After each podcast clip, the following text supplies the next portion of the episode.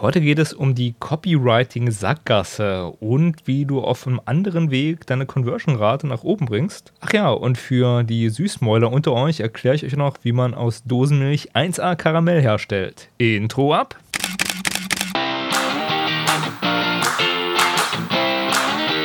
Hallo und herzlich willkommen bei Fotominuten, dem Fotografie- und Kunstmarketing-Podcast.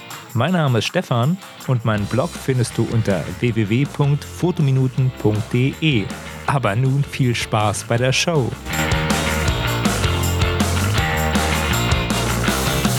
Hallo erstmal. Heute will ich mit euch über Copywriting, also Werbetexten sprechen und warum das einige Blogs in meinen Augen in eine Sackgasse treibt, weil dieses super weiche, softe Werbetexten geht bei vielen Blogs schief. Also ich denke, viele Blogs übertreiben das und einige können es sehr gut. Einige sind auch super geschrieben, weil Werbetexte enthält auch Elemente von einer guten Schreibe.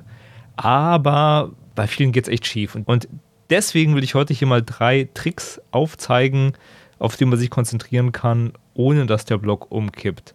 Warum überhaupt Sackgasse? Meiner Meinung nach vergraulst du dadurch Leser, wenn du es nicht gut machst weil es gibt ganz viele Leute, die dir irgendwas verkaufen wollen, die sagen, ey, so musst du es machen und wo du genau weißt, ey, die haben nur den Hintergedanken, ähm, dass man Geld ausgeben soll und oft werden auch Inhalte dadurch zu schlabberig süß. deswegen auch die Karamellgeschichte. Jemand, der Inhalte hat, also der ein Anliegen hat, oder ein Blogger sollte ja immer ein Experte in einem Bereich sein, der muss das nicht immer so super schleimig rüberbringen. Es gibt nämlich Gegenbeispiele, zum Beispiel Fefes Verschwörungsblog, ja, der ist super erfolgreich und der arbeitet nicht mit extremem Copywriting, Call to Actions und anderen Methoden, die immer gepredigt werden. Ich will gar nicht so sehr auf die Gegenbeispiele eingehen. Ich möchte heute mal auf mich auf den Titel konzentrieren. Ich habe ja von Conversion-Rate was gesagt. Jemand, der jetzt weiß, was das ist, wird sich denken, ja klar. Jemand, der es nicht weiß und darauf geklickt hat, weil er wissen will, was es ist, dem erkläre ich das mal ganz platt das ist eigentlich nur eine Zielerfüllungsquote. Ja, ich erkläre das mal mit drei Artikeltypen. Es gibt zum einen Artikel, die gehen unter, ja, die werden nicht gefunden, die werden nicht gelesen, die gehen völlig unter einem Blog. Passiert jedem Blogger, auch wenn es keiner zugibt. Dann gibt es Artikel, die werden gelesen und gefunden. Und dann gibt es Artikel, die haben eine gute Conversion-Rate, die konvertieren. Und die Voraussetzung ist erstmal, dass der Artikel gefunden wird. Was meint jetzt Conversion? Zielerfüllung in dem Sinne, dass die meisten Blogger und die meisten Texte noch ein anderes Ziel haben. Die wollen nicht nur gelesen werden. Der typische Blogger sagt, mein Blogartikel soll auch noch das und das und das erfüllen. Ja? Zum Beispiel kann ein Conversion-Ziel sein, dass du einen Kommentar schreibst. Ja? Oder dass du einen Affiliate-Link anklickst, der in dem Artikel versteckt ist. Oder dass du das Produkt des Bloggers kaufst oder dich erstmal in den Newsletter einträgst, um dann das Produkt später zu kaufen. Oder dass du ein E-Book runterlädst. Oder, oder, oder. Da gibt es ganz viele Ziele und die Frage ist halt, wie man diese Ziele erreicht. Ein anderes Ziel könnte zum Beispiel sein in einem Podcast, dass du mir eine 5-Sterne-Bewertung bei iTunes gibst. Richtig, Wink mit dem Zaunpfahl. Diese Bewertung brauche ich dringend und darum spreche ich sie hier auch so offensiv an. Lieber Zuhörer, du hörst den Podcast, du bist gerade voll entertained. Mach jetzt mal hier kurz Stopp und bewerte mich bei iTunes. Ich kann ja so lange mal warten. Nicht, ist ja kein Thema oder kann auch weiter erzählen. Das kannst du ja nebenbei hören, vielleicht. Also einfach zu iTunes gehen, fotominuten.de eingeben, dann es sich raussuchen, dann fünf Sterne drücken. Ach ja, und bewerten wir auch noch ganz cool. Ich kann dir mal so einen Text vorgeben, der so typisch ist und das ja umfasst so. Ähm, ja, Stefans erotische Stimme hat mein Leben verändert und äh, seit ich mich Fotominuten höre, wachsen meine Haare wieder und mir geht es gut und ich höre den Podcast jeden Tag in der Woche mehrmals. Äh, Hashtag Spaßbewertung. Ihr habt Android? Was? Da kennst du rein, dann müsst ihr euch iTunes installieren, weil sonst kriege ich ja meine Bewertung nicht. Nein, Spaß. Habt ihr was bemerkt? Sowas nervt. Das ist genau dieses Element, was ich meine, wenn man mit der Brechstange auf ein Ziel hinarbeitet. Was jetzt unabhängig ist von dem, was der Leser oder Zuhörer in dem Artikel erwartet. Dann überspannt man den Bogen, erreicht das Ziel auch meistens nicht oder vielleicht nur bei einigen Leuten und dann braucht man halt eine Masse an Aufrufen. Man züchtet sich halt so nicht Stammleser an, die ermögen, sondern arbeitet mit Methoden, die sich aufbrauchen, also Strohfeuermäßig. Und deswegen denke ich, dieses völlig übertriebene ist so mit Vorsicht zu betrachten. Das ist eigentlich die Sache mit der Copywriting-Sackgasse. Es wird überspannt und es machen auch ganz viele Podcaster und Blogger. Die nehmen sich als Live-Coach raus, arbeiten mit den scheißfreundlichen 0815-Methoden, wo sie ihre 0815-Kurse und Produkte anpreisen. Und was hat man dann? Einheitsbrei. Das heißt, man hebt sich nicht mal ab, man wird nicht mehr so von der Masse unterscheidbar, weil alle damit arbeiten. Und gerade im Textbereich, es gibt immer Möglichkeiten, dass man auch mit wenig Text auskommt.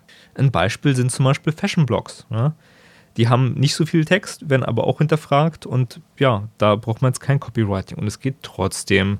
Ja, wo sind jetzt die Grenzen zwischen guter Schreibe und miesem Copywriting oder gutem Copywriting? Der Übergang ist fließend, ja. Ich muss auch sagen, Copywriting hat seine Berechtigung. Man kann damit auch im gewissen Bereich gute Texte produzieren. Man darf es halt nicht überspannen. Und viel, was ich lese in letzter Zeit, sehe ich als überspannt an. Ich habe in einem Blogartikel auch mal die AIDA-Formel erklärt. Ähm, wer das jetzt nicht einordnen kann, ich habe mal einen Blogartikel geschrieben zu Tipps, wie man besser Kunst verkauft und sich ein bisschen bewirbt. Ich werde da einen Link in die Show Notes packen. Das ist so eine Methode, die man auch für Texte benutzen kann. Ich habe auch mich schon mal ausgesprochen für solche Sachen wie benutzt Zahlen in Blogartikeln. Das ist äh, eine funktionierende Methode in meinem Blog-Marketing-Buch, das Blogspiel, habe ich das auf Seite 118 verbraten, ja.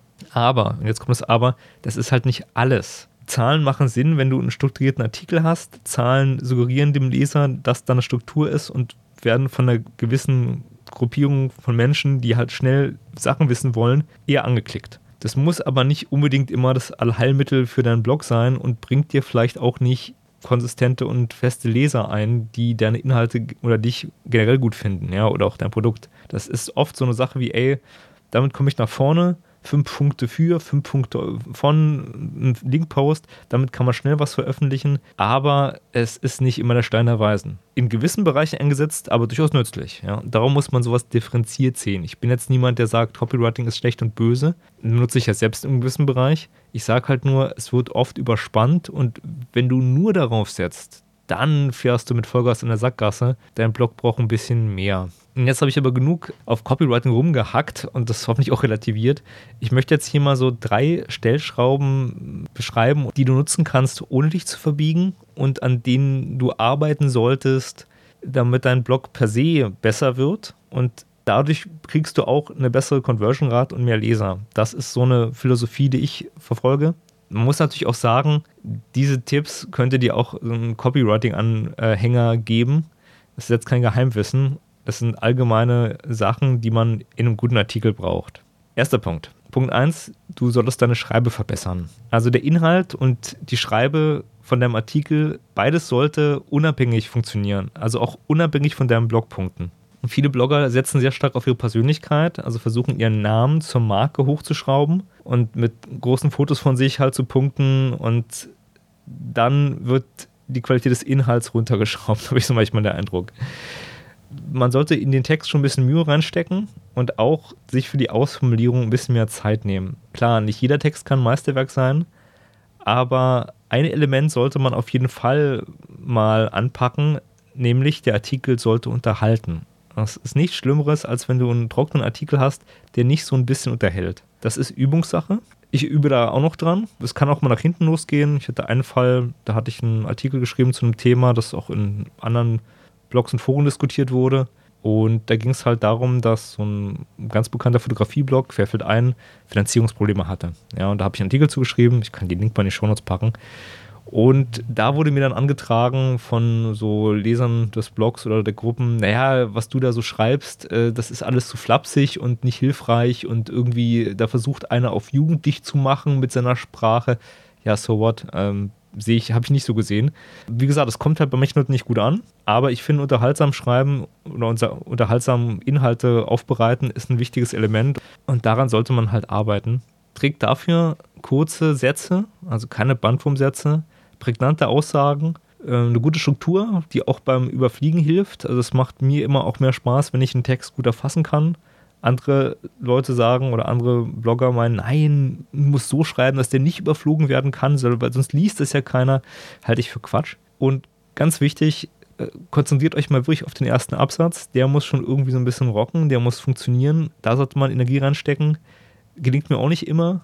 Aber wenn du einen guten Artikel hast oder wirklich dir sagst, so, ey, der Artikel, der ist richtig gold, dann muss der erste Absatz nochmal hart überarbeitet werden. Das ist immer so. Es gibt nämlich zwei Optionen.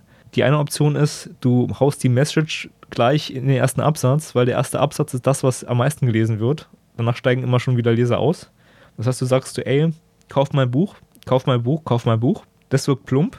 Ja, also wenn du halt gleich mit den ganzen Wer wie was Infos im ersten Absatz rauskommst, das wird oft empfohlen, das ist auch hilfreich, das ist auch, wenn du halt einen PR-Text schreibst oder eine andere Sache, gibt es verschiedene Strukturen, wo viele Leute sagen, ja, die 5W-Fragen müssen im ersten Absatz auftauchen, damit ich genau weiß, was ich kriege. Ja, ist eine Option. Die zweite Option ist die, du machst einen Text, wo der Leser nach dem ersten Absatz so neugierig ist, dass er den ganzen Text liest und die Inhalte kommen dann im Text. Finde ich oft geschickter gelöst und nicht so plump. Zweiter Punkt, zu den Inhalten was manche Blogger nicht machen, ist, dass sie nicht genug Mehrwert liefern. Ja. Manche Blogger schreiben Artikel, die keinen Mehrwert haben und wo man sich auch denkt, so, okay, du hast jetzt hier vielleicht eine Aussage gehabt, aber so was bringt mir das? Jeder Artikel sollte Mehrwert und eine Message haben. Die Message, die kann zum Beispiel sein, Brechstangen, Copywriting mit massiven Call to Actions nerven nur und arbeite lieber selektiv. Ja, könnte zum Beispiel so eine Message sein für diese Podcast-Folge. Es kann auch eine Meinung sein oder auch ein kleiner Trick. Bestes Beispiel von einem kleinen Trick, wo ich begeistert war, wo ich hellwach wurde, das war eine Podcast-Folge von Fest und Flauschig. Also ich meine, die sind ja echt die hohe Liga des Podcastings, unterhaltsam, sympathisch, greifen immer wieder ähnliche Themen auf und machen dann auch noch Werbung für ihre anderen Inhalte. Also wirklich perfekt gelöst, aber auf einem sehr unterhaltsamen Niveau. Das darf man nicht vergessen und deswegen nervt es den Zuhörer nicht.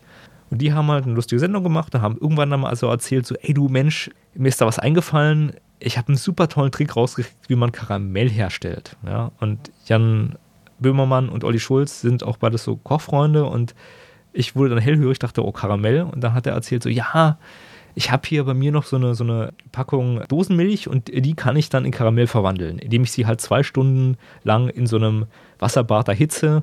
Das muss fette und spezielle Dosenmilch sein und dann habe ich leckeres Karamell nach einer Stunde. Und äh, das hat mich super interessiert und ich habe das sogar geteilt, ja.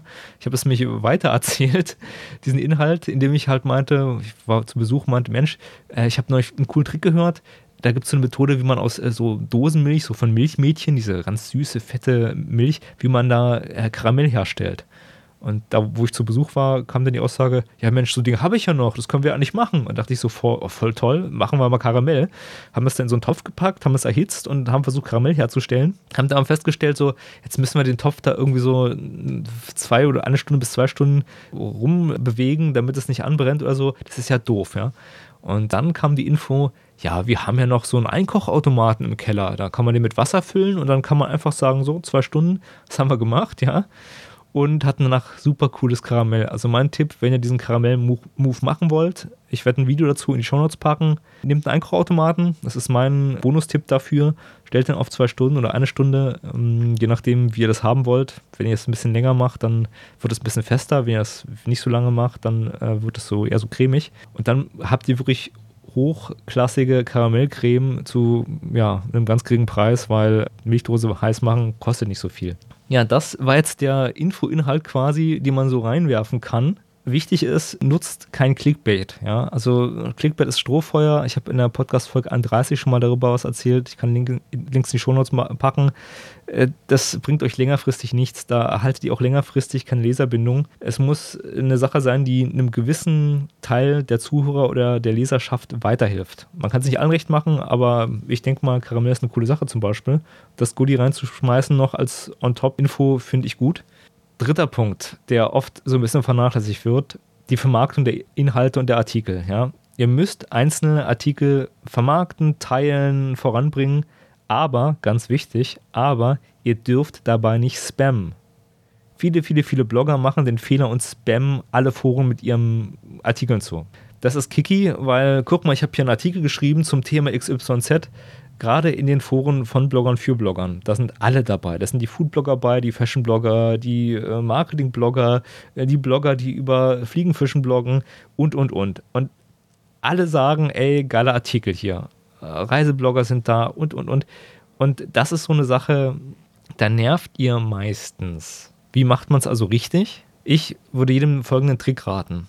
Du guckst dir die Foren an, die du hast und die zu deinem Blog-Thema sind.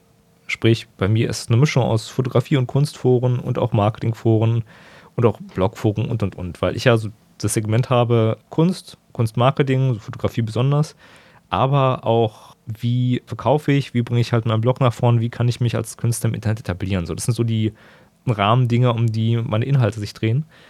Und da gibt es in dem Bereich ganz, ganz, ganz viele Anfängerfragen, ja.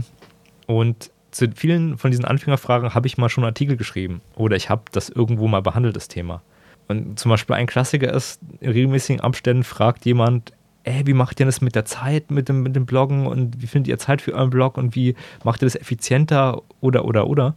Und ich habe zum Beispiel einen Artikel geschrieben, mit dem ich acht Zeitmanagement-Tipps für Blogger beschreibe. Ich kann den Link mal in die Shownotes packen und habe auch einen anderen Artikel geschrieben zum Contentplan, weil der spart immens viel Zeit. Ein Contentplan ist eine, eine gute Sache, da hat man eine Struktur, da weiß man, was man in der nächsten Zeit macht, bekommt eine Regelmäßigkeit in, in die Blogschreibereien und auch in den Blog und, und, und. Also ich Contentplan rate ich jedem blind. Da schreibe ich auch meistens so, ey, pass mal auf, ich habe die und die Tipps für dich, geh persönlich auf ihn ein. Das ist wichtig, dass du auf die Frage persönlich eingehen musst. Du musst dem persönlich weiterhelfen, musst sagen, ich mache das so und so. Zum Beispiel, äh, ja, ich strukturiere meine Blogposts mit einem Contentplan. Das spart mehr Zeit. Da habe ich halt eine gewisse Übersicht.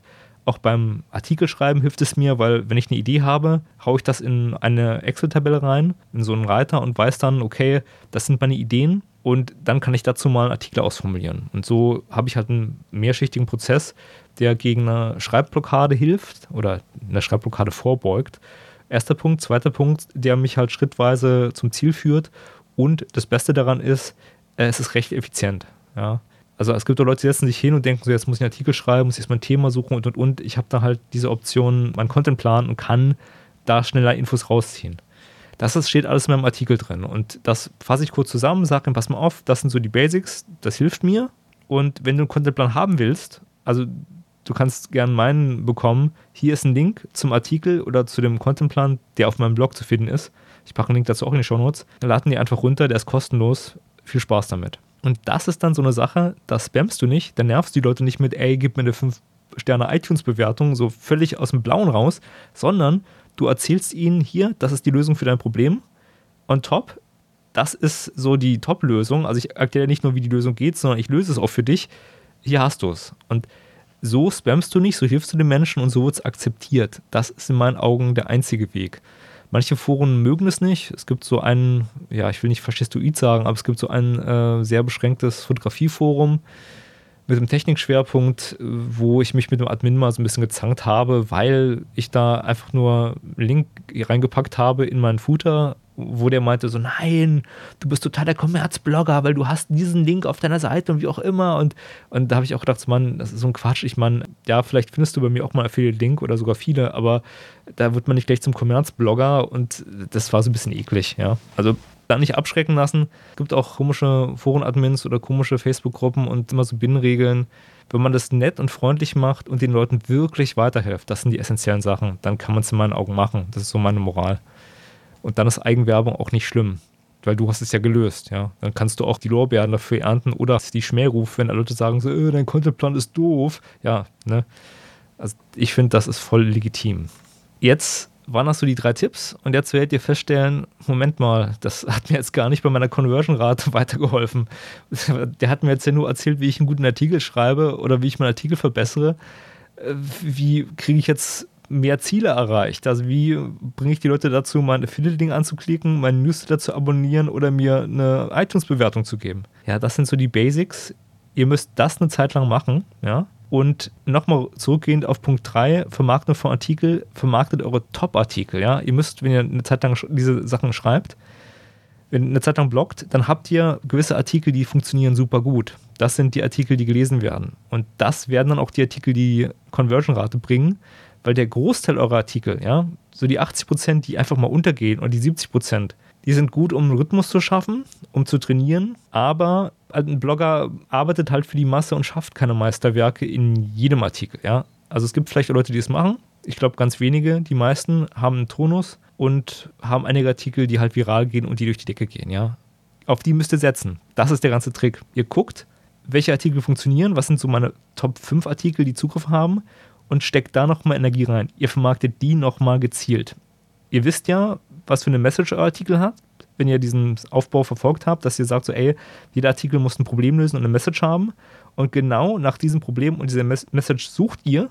In Foren hört hin, wenn so ein Problem auftaucht, sagt, ey, guck mal, ich habe es hier gelöst, hier ist es und vermarktet die Artikel gezielt. Dadurch kriegt ihr nochmal einen Boost. Ja? Also ihr solltet euch da nicht auf alles konzentrieren, was ihr schreibt. Meine paar hundert Artikel, die ich im Blog habe, wenn ich da wirklich jeden Artikel extrem vermarkten würde, das geht nicht. Ich gucke auf die Sachen, die funktionieren, die Leute gut befunden haben, die viele Kommentare haben und das wird der Fokus. Gut, jetzt sagt er ja, und, und was jetzt? Jetzt vermarkte ich das und was jetzt? Ja, jetzt kommt der Trick. Jetzt aufpassen. Diese Artikel packt ihr natürlich auch voll mit euren Conversion-Zielen. Wenn ihr unbedingt auf Affiliate Geldeinnahmen aus sein wollt, ja, und ihr preist jetzt, keine Ahnung, eine Akasha-Säule an, ja, weil ihr die cool findet, weil ihr so einen Lebensblock habt, so mit, mit Aura und so und alles ist gut und, und ja, sagt Akasha-Säule ist es. Dann werden diese fünf Artikel mit einem Link zu der Akasha-Säule bei Amazon vollgepackt, ja.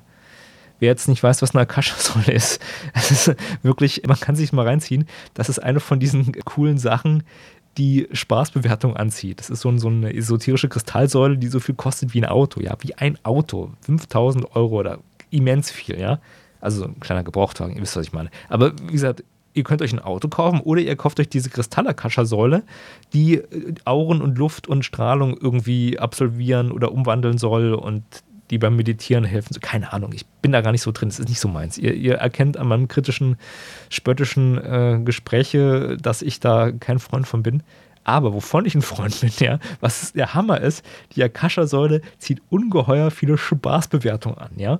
Also so lustige Sachen, wie ich das oben bei der iTunes-Sache äh, gesagt habe, sowas wie so, hey, wo man genau weiß, so, das ist übertrieben und ironisch. Da hat jemand ein Vorher-Nachher-Foto von dieser Akasha-Säule gemacht in seinem Wohnzimmer. Und zuerst Wohnzimmer normal mit dem Bild an der Wand, wo ein Flugzeug ist, was Chemtrails, also diese Kondensstreifen irgendwie hat und und und und also andere Sachen und danach die Akasha-Säule. Und dann war halt übertrieben beschrieben, wie die Akasha-Säule selbst die Chemtrails auf den, auf den Bildern wegmacht. Und ich habe mich weggepackt vor Lachen. Das war wirklich lustig. Und, und genau diese Spaßbewertung, die ist ein guter Grund, da mal vorbeizuschauen. Und vielleicht auch mal selbst eine zu verfassen, keine Ahnung. Oder halt bei meinen iTunes könnt ihr auch keine Spaßbewertung verfassen. Ich mag sowas, weil das unterhält. Und jemand, der sich halt durch trockene Bewertungen durchfräst, der findet dann auch mal was zum Schmunzen, was zum Lachen. Also da bin ich ein großer Freund von, ein bisschen Anarchie in Amazon reinbringen. Das darf jetzt Amazon nicht hören, weil ähm, dann hauen die mir auf die Finger. Aber ich finde das ganz gut. Jetzt nochmal zurückzukommen zu dem, ey, wie hilft mir das jetzt weiter und äh, wie bringe ich meine Conversion-Ziele unter? Das wäre zum Beispiel ein Beispiel. Ihr packt unterhaltsam in den Top-Artikel noch so ein Element rein. Ich glaube, bei einer Podcast-Folge geht es nicht. Also ihr könnt jetzt nicht eure Top-Podcast-Folge nochmal neu schneiden. Bei einem YouTube-Video geht das natürlich auch nicht, ganz klar. Aber bei Blogtexten, da funktioniert es. Die kann man korrigieren, verbessern, aktualisieren. Man sollte auch vielleicht netterweise immer umschreiben, aktualisiert am so und so vielten und kann dann halt nochmal irgendwas reinpacken, wie zum Beispiel ein Newsletter-Feld. Wenn ihr unbedingt Newsletter-Abonnenten haben wollt, dann packt da so ein Newsletter-Feld rein bei den Artikeln, die viel gesehen werden, ganz klar. Äh, auch sollte auch in die Über uns Seite rein. Das ist ein Conversion-Ziel, weil viele Leute super gerne Newsletter-Leser haben wollen. Ich auch. Also könnt auch meinen abonnieren.